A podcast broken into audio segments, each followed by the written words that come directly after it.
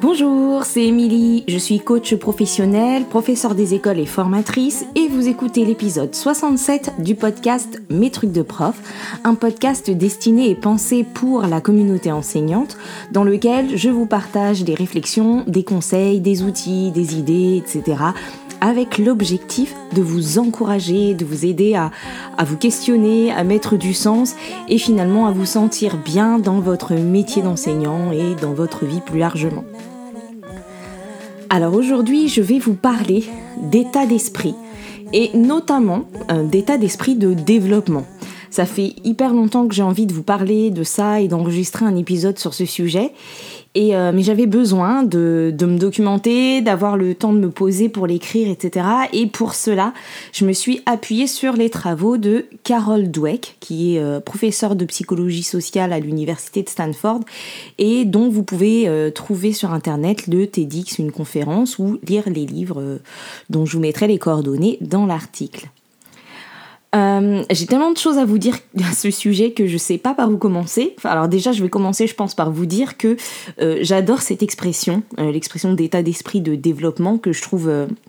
très parlante. Et ensuite, je vais vous dire aussi que je crois que pour moi c'est la base parce que c'est hyper large et que ça va vous que ça va avoir un impact sur beaucoup d'aspects dans vos vies.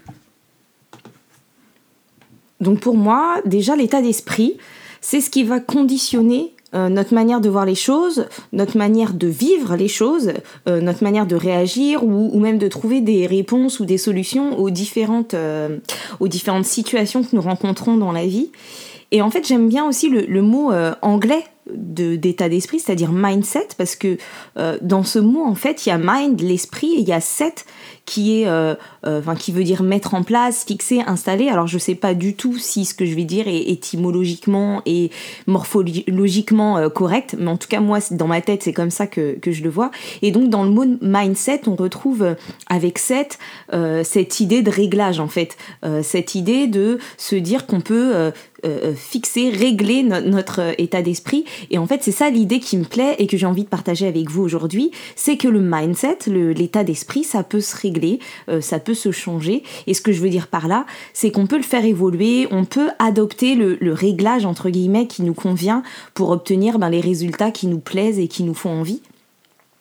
Et euh, l'état d'esprit, en fait, au final, ce sont juste euh, ben, des croyances, des croyances hyper puissantes qui vont ben, conditionner notre manière de vivre et notre manière de voir la vie. Et donc ces croyances, en fait, elles sont dans nos têtes et on peut les changer. Donc on peut choisir en fait euh, l'état d'esprit dans lequel on, veut vivre et dans lequel on veut accueillir les choses. Et dans notre vie professionnelle d'enseignant et d'enseignante, euh, c'est quelque chose d'important pour nous, mais aussi pour nos élèves. Parce que quand on a compris ça, quand on a compris qu'on pouvait choisir notre état d'esprit, on peut aussi le transmettre, on peut aussi l'enseigner, on peut aussi en parler aux élèves. Et la simple connaissance de l'existence euh, de différents états d'esprit, deux en l'occurrence, et je vais vous le dire tout de suite, et eh ben ça va nous permettre de pouvoir ben, faire des choix, faire des choix en conscience. Alors concernant euh, l'état d'esprit, donc je vous disais que je m'étais appuyée sur les travaux de, Carol Dweck, et donc euh, Carol Dweck, elle, elle a mis en avant le fait qu'il y avait euh, deux types d'état d'esprit. Donc il y a l'état d'esprit de développement dont j'ai envie de vous parler aujourd'hui et qui s'oppose en fait à l'état d'esprit fixe dont je vais forcément vous parler aussi. Et donc, comme en fait, pour s'emparer de n'importe quel concept, on a besoin de, connaître et de découvrir ben, les deux opposés, euh, le qu'est-ce que c'est et qu'est-ce que ce n'est pas, pour s'approprier euh, le concept et l'étendue euh, des limites d'un concept, ben, je vais vous parler des deux états d'esprit. Donc, l'état d'esprit de développement et l'état d'esprit fixe. Alors avant de, vous les définir, ce que j'ai envie que vous sachiez et que vous ayez bien en tête, c'est qu'il ne s'agit pas de caractériser les personnes, mais bien euh, plutôt, je vais reprendre le mot réglage que j'ai utilisé tout à l'heure, mais le, réglage de l'état d'esprit. Parce que justement, quand on en est conscient, euh, je vous disais qu'on pouvait adopter l'état d'esprit qui nous est le plus favorable, et donc parfois on peut avoir tendance à euh, avoir plutôt un des deux états d'esprit, plutôt l'un ou plutôt l'autre, plutôt en état d'esprit fixe ou plutôt un, état d'esprit euh, de développement, mais en fait il se peut aussi qu'on oscille entre les deux, c'est souvent le cas, et dans certaines situations on va avoir un état d'esprit fixe, dans d'autres un état d'esprit de développement, et ça va dépendre un peu de notre vécu, de ce qu'on nous a appris, de, de notre éducation, des habitudes qu'on a eues, etc.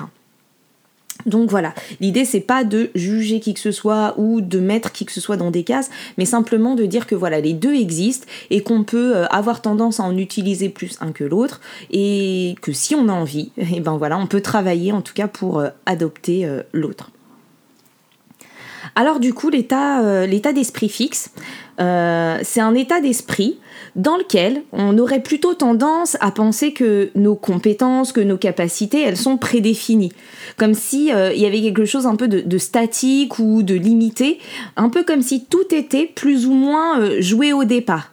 Euh, on, aurait tendance à, considérer ben, qu'il y a des gens intelligents, qu'il y a des gens moins intelligents, qu'il y a des gens bons et qu'il y a des gens performants et qu'il y a des gens moins bons ou moins performants et que c'est comme ça. Et du coup, on se colle à soi une étiquette et puis voilà, et puis c'est terminé. Et, euh, donc on, aurait tendance à euh, considérer que nos forces et nos faiblesses sont en fait des traits de personnalité et qu'on peut rien y faire ou pas grand chose. Par exemple, euh, peut-être qu'on pourrait se dire dans ce cas-là, ben voilà, les maths c'est pas mon truc, j'aurais beau faire n'importe quoi et ce sera toujours difficile. Là, je parle pas d'une question de, goût, hein. on peut ne pas avoir de d'engouement ou de, goût pour les maths. Euh, mais là, c'est plutôt l'idée de se dire que ce c'est comme ça et pas autrement et que ça sera toujours comme ça quoi qu'on y fasse. Ou alors, on pourrait se dire euh, au sujet d'un élève, ben, tel élève n'est pas fait pour l'école ou tel élève n'est pas fait pour ceci ou pour cela, et considérer que c'est quelque chose qui est euh, comme ça, qui est presque intrinsèque, c'est une caractéristique, un, un trait caractéristique de l'élève, et que quoi qu'il arrive, ça ne changera pas que quoi qu'on lui enseigne, ça ne changera pas. Donc quand on a l'état d'esprit fixe, on, pense qu'on est capable d'apprendre de nouvelles choses, c'est pas vraiment le sujet, mais qu'on n'est pas forcément euh, capable de changer notre niveau d'intelligence. C'est un petit peu comme si certains étaient mieux dotés dès le départ ou qu'on a peu de marge de manœuvre pour faire euh, évoluer les choses. Et donc du coup, ben, chaque euh, réussite va être la preuve de notre niveau d'intelligence, et en même temps, chaque échec euh, va aussi être la preuve de, ce pseudo niveau d'intelligence qu'on aurait et euh, qu'on ne peut pas dépasser. Et donc du coup, euh, à cause de ça, on pourrait avoir tendance avec un état d'esprit fixe à éviter les challenges ou à éviter les difficultés parce que ben il pourrait euh, nous conduire à l'échec et donc euh, prouver que on n'a pas le niveau d'intelligence suffisant, etc. Et on pourrait aussi avoir tendance à, ben, à abandonner facilement ou à voir l'effort comme quelque chose d'inutile ou alors comme une preuve d'incompétence. Et et, donc, quand on a euh, l'état d'esprit fixe, eh ben, on va aussi avoir tendance à euh, mal vivre les critiques, à les ignorer, même euh, lorsqu'elles sont constructives, et se sentir ben, menacé par le succès ou par la réussite des autres, à en être jaloux, etc. Et là, quand je vous dis ça, quand je vous parle de ça, moi là, ça me renvoie forcément à des élèves, hein, bon aussi à des adultes, mais à des élèves, et notamment à, tous ces élèves-là qui préféraient euh, euh, rendre une copie blanche euh, lors d'une évaluation, qui préféraient ne rien faire plutôt que d'avoir des erreurs. J'en ai j'en ai rencontré pas mal, et ces élèves m'ont toujours intrigué, m'ont intrigué pendant des années, et je me demandais comment les aider à dépasser ce blocage. Et je pensais en fait qu'ils manquaient ben, de confiance en eux, alors je les encourageais en leur disant qu'ils étaient capables, que je croyais en eux, qu'ils pouvaient y arriver, etc. Parfois, il pouvait même arriver d'essayer ben, d'alléger certains points euh, pour développer chez eux un, sentiment de, compétence, de réussite. Euh, et, en fait, je pense là aujourd'hui que cette notion de, ben, de comprendre euh, que je devais développer chez eux un état d'esprit de développement, ben, ça m'aurait aidé. Je vous reparle de tout ça un peu plus tard. Et euh, je pense aussi bah, à une dame à qui une, amie à moi a parlé de ce podcast et qui lui a répondu que ben, ce genre de choses, euh, c'était pour les débutants, mais qu'elle, elle enseignait depuis déjà 10 ans et qu'elle avait euh, plus rien à apprendre. Et donc voilà, ça, cette petite anecdote, je pense que c'est typique d'un état d'esprit de fixe. Et je vais pouvoir vous expliquer maintenant ce que c'est que l'état d'esprit de développement. Donc l'état d'esprit de développement, en fait, euh, au contraire, lui, il prend essence dans le fait que, euh, dans le fait de croire en fait que, que hum, vos qualités, vos compétences, ce sont des choses qui se développent et que l'on peut euh, cultiver, que l'on peut développer par l'effort, par le travail, par la persévérance et par l'expérience. Et donc l'état d'esprit développement, c'est le fait aussi de se dire qu'on peut s'améliorer, qu'on peut développer ses talents, euh, ses compétences en travaillant. Et adopter ce type d'état d'esprit, ça va nous permettre ben, de réussir euh, dans certains moments difficiles, sans abandonner, euh, de surmonter certaines difficultés et d'en faire des leviers euh, pour progresser. Parce que quand on a euh, l'état d'esprit de développement, on va aimer euh, apprendre, on va aimer et rechercher des challenges et on va être peut-être plus persévérant, on va avoir plutôt tendance à persister même quand c'est difficile parce que ben parce qu'on voit l'effort comme un passage nécessaire, un passage obligé pour maîtriser quelque chose, pour gagner en compétences. Et même si elles ne sont pas euh, forcément agréables, quel que soit l'état d'esprit, on aura tendance à apprendre des critiques et quand on voit d'autres personnes réussir, plutôt que d'être jaloux, etc., ça va plutôt nous, nous inspirer et nous servir de modèle. Et donc en tant qu'enseignant, eh ben, on va se lancer plus facilement euh, peut-être dans une séance nouvelle ou peut-être même un peu casse-gueule, même le jour d'une, d'une visite, parce qu'on aura envie ben, d'avoir un feedback, on aura envie de s'améliorer. Et, et ça, en fait, c'est confirmé par euh, l'apport des neurosciences, parce que si euh, on peut avoir un état d'esprit de développement, c'est grâce à la plasticité euh, cérébrale et donc au fait que on sait aujourd'hui que notre cerveau continue d'évoluer et de s'adapter à n'importe quel âge et que grâce à la répétition, à l'entraînement, etc., on renforce en fait les connexions neuronales et que ben, des tâches qui pouvaient être compliquées au départ, elles vont devenir de plus en plus faciles et qu'on va même pouvoir les automatiser. Et puis du coup, cet apport des neurosciences, ben, ça va aussi corroborer le fait euh, que, que, plus on s'entraîne à adopter ben, notamment un état d'esprit de développement, plus on va développer cet état d'esprit. Et si jamais, par exemple, là, vous vous rendiez compte que euh, vous avez plutôt tendance à adopter un état d'esprit fixe, et eh ben, mais que vous avez envie de, de développer un état d'esprit de développement, justement, et eh ben, c'est possible. C'est possible parce que le cerveau, euh, à force de le faire, de s'entraîner et d'essayer adopter cet état d'esprit va finir par devenir euh, automatique et vous allez le développer. Donc euh, si je vous parle de tout ça aujourd'hui, c'est pour plusieurs raisons. Euh, la première, c'est que ben, la manière dont vous vous voyez va avoir un impact sur la manière dont vous menez votre vie, dont vous menez votre classe et la manière dont vous voyez vos élèves. Et ça, ça va avoir un impact sur aussi la manière dont eux se perçoivent et dont eux se voient et ça va influencer directement euh, euh, leur façon de votre façon à vous de leur présenter les choses, euh, de leur faire des, des feedbacks, de, de, les complimenter, de les aider, etc. Et peut-être même que ça vous aidera à prendre conscience du regard que vous portez sur eux et du regard que vous portez sur vous et sur votre pratique.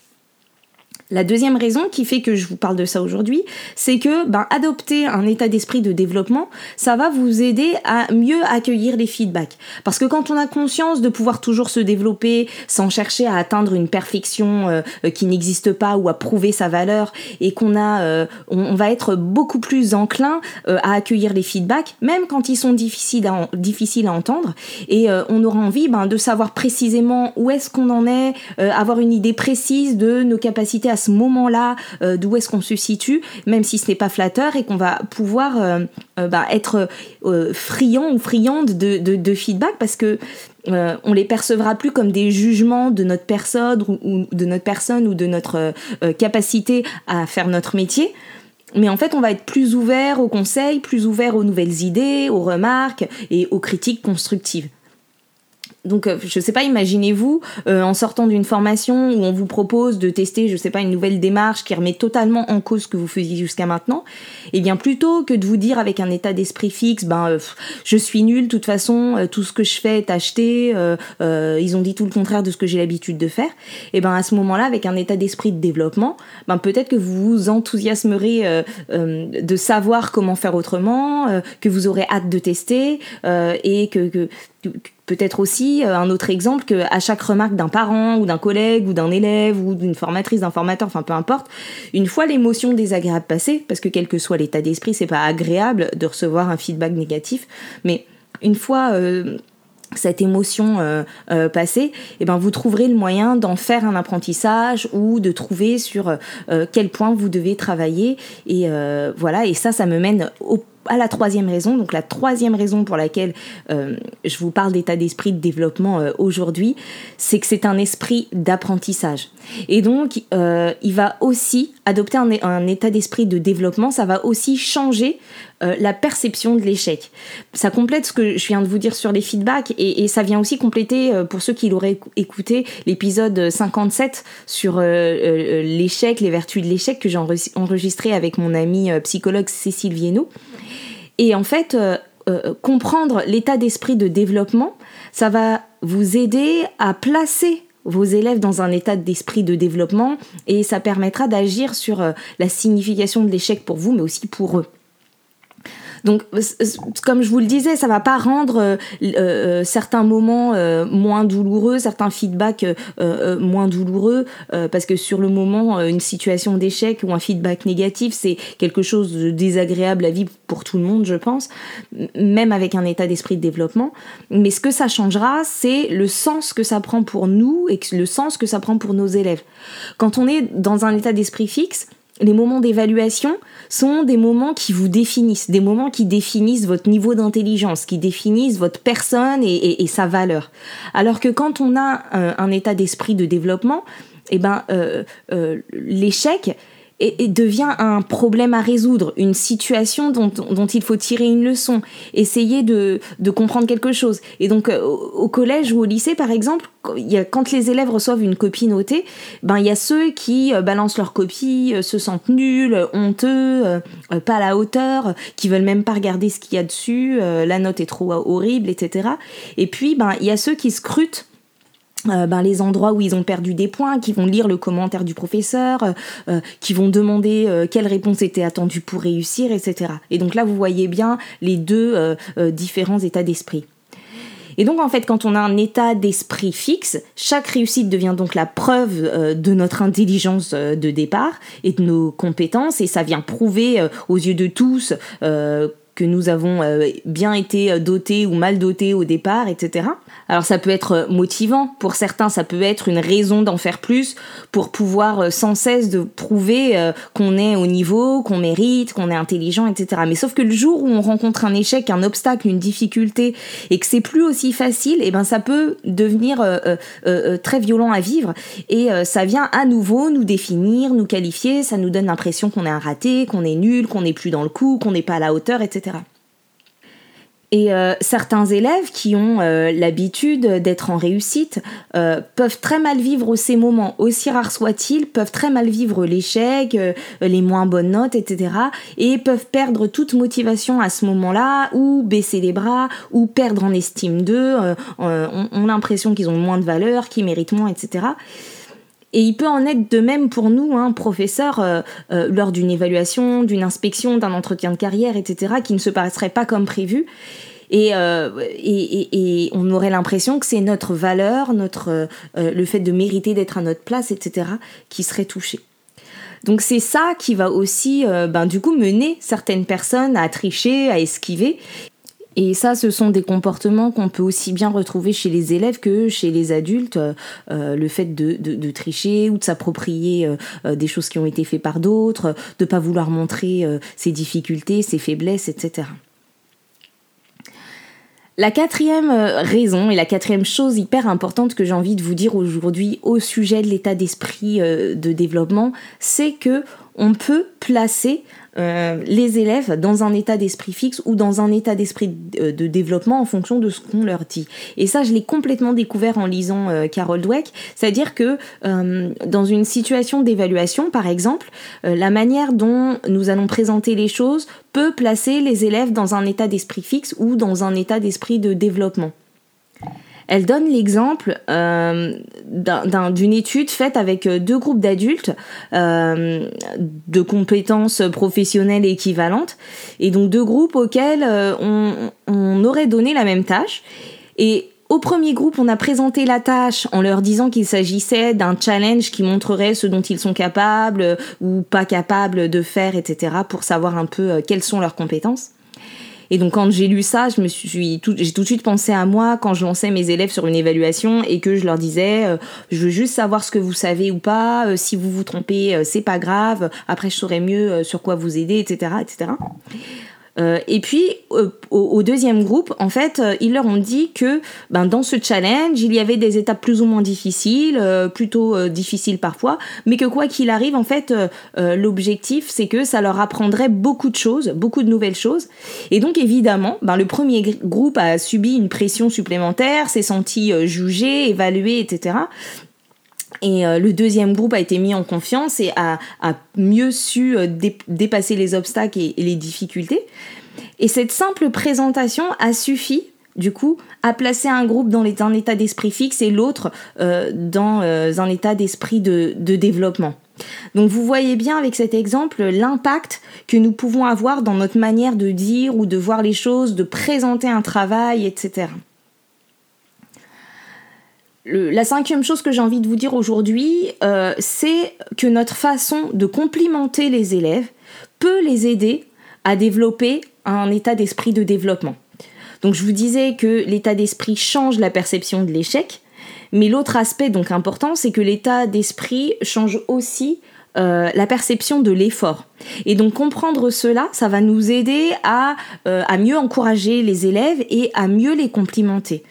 Euh, leur faire des feedbacks qui développent davantage l'état d'esprit de développement aussi.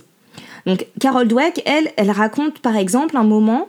euh, comment euh, inconsciemment la fable du lièvre et de la tortue entretient euh, un état d'esprit fixe en concluant en gros que l'effort c'est pour ceux qui n'ont pas la capacité et, et que du coup ça entretient inconsciemment le fait que si ça vous si quelque chose vous demande de travailler, vous demande de persévérer, vous demande de faire un effort, c'est ben que vous n'êtes pas bon. Si vous étiez bon comme le lièvre, ce serait facile en fait. Et donc euh, voilà.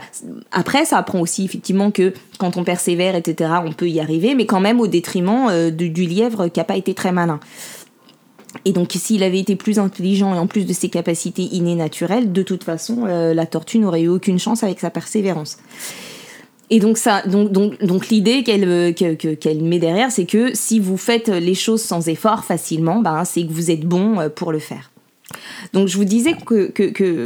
qu'on pouvait placer les élèves dans un état d'esprit de développement et de la même manière, euh, notre façon de faire les compliments, ce sur quoi nos compliments et nos encouragements vont porter, et eh ben on va pouvoir encourager un état d'esprit de développement. En fait, vous avez bien compris depuis tout à l'heure, euh, ce que je vous dis, c'est que l'état d'esprit fixe se base sur la croyance qu'on aurait euh, ou pas des prédispositions plus ou moins naturelles, innées, etc. Euh, pour certaines choses, et que l'état d'esprit de développement sur la croyance qu'on peut apprendre toute sa vie, que l'effort aide à s'améliorer. Et donc, partant de là, on peut déterminer quel type de, compliments vont être plutôt euh, favorables pour, développer un état d'esprit de développement, justement. Donc du coup, les, compliments, en fait, qui sont basés sur l'intelligence ou sur des capacités, eh ben, encouragent davantage un état d'esprit fixe que les compléments, les compliments, pardon, qui sont euh, basés sur l'effort. Les élèves complimentés sur leur intelligence, eh ben, euh, vont préférer euh, faire des tests, des activités, des problèmes qui leur sembleraient faciles et qui du coup leur permettraient de montrer leur intelligence, alors que les élèves qui vont être plutôt complimentés sur les efforts, la persévérance, le travail, etc., vont plus favorablement euh, se tourner euh, vers des tests, des problèmes, des exercices, des challenges un peu difficiles. Donc, quand, euh, du coup, moi, en lisant ça, j'ai repensé à ce que je dis à mes enfants, etc. Et, je me suis dit que ben, quand je dis à mes enfants, waouh, c'est super, euh, tu vois bien, t'as réussi, tu vois bien que t'es intelligente, je croyais en toi, je le savais, machin. Ou si je dis, euh, voilà, tu es intelligente, tu vas y arriver, ne t'inquiète pas, etc. Et ben finalement, j'entretiens en fait l'état d'esprit fixe en sous-entendant que euh, ben que c'était facile ou que ça doit être facile et que euh, la dose d'intelligence entre guillemets hein, que que qu'elle a eu au départ euh, lui permettra de de réaliser telle ou telle tâche plus ou moins facilement. Et d'ailleurs, ma, fille de 8 ans me l'a reproché un jour en me disant euh, mais arrêtez de me dire que je suis intelligente, ça me stresse parce que euh, euh, parfois j'arrive pas à faire des trucs et j'ai l'impression que je dois absolument savoir les faire parce que je dois être intelligente. Et quand elle m'a dit ça, je me suis dit waouh, euh, effectivement, j'avais pas vu les choses sous cet angle. On a l'impression que, que qu'en, leur rappelant à quel point on croit en eux et en leur intelligence, etc., on, on, leur redonne de la confiance. Et en fait, euh, c'est aussi hyper stressant. Hyper stressant et, euh, et empreint de jugement. Et donc à la place, je crois qu'aujourd'hui, euh, quand elle réussit quelque chose ou quand mes enfants réussiraient quelque chose ou des élèves, je pense que voilà ce que je leur dirais plutôt, c'est peut-être quelque chose du genre, euh, euh, ben voilà, bravo pour ton travail, t'as travaillé dur ou t'as fait beaucoup d'efforts, ça t'a permis de réussir aujourd'hui ou waouh c'est génial cette évaluation, t'as dû beaucoup t'entraîner ou alors t'as dû être hyper attentif en classe ou t'as dû être hyper sérieux, hyper constant, hyper persévérant, enfin pour réussir ce travail. Donc ça me fait penser aussi, euh, on peut avoir tendance des fois, enfin je me revois moi en tout cas en train de, toujours dans ma présentation d'évaluation, de dire vous verrez, ou d'exercice, dire vous verrez, c'est pas difficile, c'est facile, etc. Et ben je pense que plutôt que de dire ça, euh, je dirais quelque chose toujours euh, en, pensant pas facilité, ni vitesse, ni euh, intelligence, mais travail, effort, persévérance. Je leur dirais plutôt, ben vous avez de toute façon, vous avez travaillé dur, on s'est beaucoup entraîné, vous avez beaucoup appris à faire ça, donc maintenant vous en êtes capable. Et même si vous en êtes pas capable, ben, chaque petite erreur, ça vous montrera la prochaine étape, quelque chose du genre.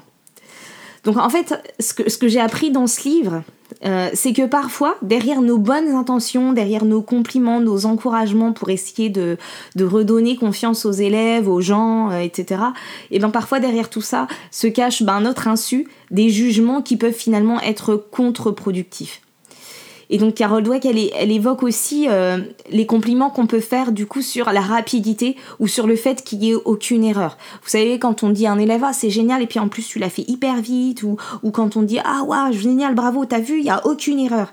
Et, et du coup, elle nous met en garde contre le sens caché de ces compliments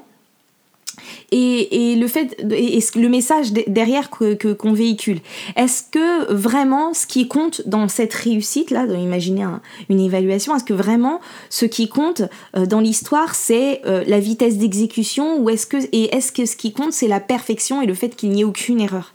Et donc en fait du coup une fois qu'on a ça, j'ai l'impression que c'est un peu comme euh, vous savez, les, les, images euh, où il y a deux choses à voir. Au début, on n'en voit qu'une, et à partir du moment où on nous a montré la deuxième, ben, on n'arrive plus à ne plus la voir. Et du coup, j'ai un peu l'impression que c'est un peu ça, c'est-à-dire qu'une fois qu'on a pris conscience que, ah ben oui, euh, c'est pas sur l'intelligence, c'est pas sur la vitesse, c'est pas sur la rapidité que je dois que, que, je dois euh, complimenter ou encourager, c'est vraiment sur le, le, processus, sur comment il y est arrivé, comment on y est arrivé, etc. Et, et je crois qu'en fait, ça va finir par venir tout seul. Donc voilà, du coup ce que je retiens vraiment c'est donc qu'il est préférable de complimenter les efforts, de complimenter le travail, de complimenter la persévérance, l'assiduité, la concentration, etc. Et éviter de complimenter l'intelligence, le talent, la douance ou tout ce qui pourrait sembler être inné, naturel ou intrinsèque. Et quand on ne sait pas comment faire, quand on ne sait pas quoi dire, quand on est en train de ben, d'apprendre à, complimenter de cette manière-là, le petit truc que donne Carol Dweck dans son livre, c'est de ben, de questionner en fait euh, l'enfant, l'élève ou la personne qu'on veut féliciter sur euh, la manière dont elle est parvenue à ce résultat, euh, sur la manière dont elle s'y est prise, donc fait de la questionner ben, sur le processus et ensuite de pouvoir du coup parler féliciter ses stratégies admirer apprécier euh, les efforts fournis ou les choix qui ont été faits. Alors pour conclure, finalement, être une enseignante ou un enseignant avec un état d'esprit de développement, qu'est-ce que c'est? Ben déjà, c'est être convaincu que chaque occasion est une occasion d'apprendre pour soi comme pour les élèves, que chaque feedback est une occasion de se développer, euh, que les feedbacks peuvent venir de toutes parts, ils peuvent venir ben, des formatrices, des formateurs, des collègues, des parents, des enfants eux-mêmes ou de soi-même. Être un enseignant ou une enseignante avec un état d'esprit de développement, c'est aussi penser que tous les élèves peuvent développer des compétences et que rien n'est prédéterminé. C'est aussi considérer que si un élève ne sait pas faire quelque chose, ben c'est juste qu'il n'a pas encore appris à le faire et leur formuler très clairement. Tu ne sais pas encore faire ça et les reprendre là-dessus. Et, ça, c'est aussi valable pour, euh, pour le comportement, pour la concentration, pour la persévérance. Voilà, un élève qui n'est pas euh, attentif, ben c'est peut-être qu'il n'a pas encore appris à être attentif. Un élève euh, qui ne sait pas comment se comporter dans, la, dans, dans le rang, c'est peut-être qu'il n'a pas encore appris comment se comporter dans le rang. Enfin, voilà. Ensuite, être un enseignant ou une enseignante avec un état d'esprit de développement, c'est donc euh, refuser les étiquettes, refuser euh, d'en donner, que ce soit des étiquettes positives ou des étiquettes négatives. On a vu que l'une comme l'autre pouvait, euh, pouvait être néfaste. C'est aussi considérer qu'on apprend soit en tant qu'enseignant toute sa carrière et qu'on apprend aussi des élèves et de l'observation des élèves et de leur processus d'apprentissage et de leurs erreurs, etc. On apprend aussi pour nous en tant qu'enseignants. C'est aussi dire aux élèves ben, qu'on n'est pas plus intelligent qu'eux, euh, mais qu'on est simplement plus expérimenté et donc on ne se passe pas au-dessus d'eux, il n'y a pas d'intelligence plus intelligent, moins, moins, moins intelligent, mais on apprend tous euh, euh, tout le temps. Et puis être un, enseignant ou une enseignante avec un état d'esprit de développement, et eh ben c'est être exigeant. Hein, ça ne sert à rien forcément de, tout alléger, de tout faciliter, mais c'est être exigeant et être confiant dans la capacité euh, des élèves à apprendre à condition qu'on leur apprenne en fait ce qu'ils ne savent pas encore faire. Et puis enfin, ben, c'est aimer apprendre, euh, c'est aimer apprendre des élèves, c'est aimer apprendre des processus, c'est aimer euh, apprendre des feedbacks, c'est aimer apprendre de l'observation et de la formation. Et donc je finirai par cette citation de Carol Dweck, qui extrait de son livre euh, Changer d'état d'esprit, un état d'esprit de la réussite. Elle dit Les enseignants à l'état d'esprit de développement disent la vérité aux élèves et leur donnent ensuite les outils pour réduire cet écart. Donc voilà, cet épisode sur l'état d'esprit de développement est terminé. Donc vous pouvez laisser vos impressions et vos commentaires soit sur le site mestrucsdeprof.fr duquel vous pouvez aussi écouter ce podcast, euh, soit sur les réseaux sociaux, sur Instagram et Facebook sur le compte de mes trucs de prof. Euh, vous pouvez aussi euh, laisser 5 étoiles sur Apple Podcast ou euh, vous abonner au podcast sur la plateforme d'écoute de podcast que vous utilisez. Et si vous avez envie de vous offrir un coaching pour vous accompagner à atteindre vos objectifs professionnels ou personnels et peut-être même pourquoi pas de travailler sur votre état d'esprit, si ça vous intéresse, vous trouverez tous les renseignements nécessaires sur la page mes trucs de prof slash coaching. Je vous dis à bientôt pour un prochain épisode et d'ici là, prenez soin de vous. Bye bye.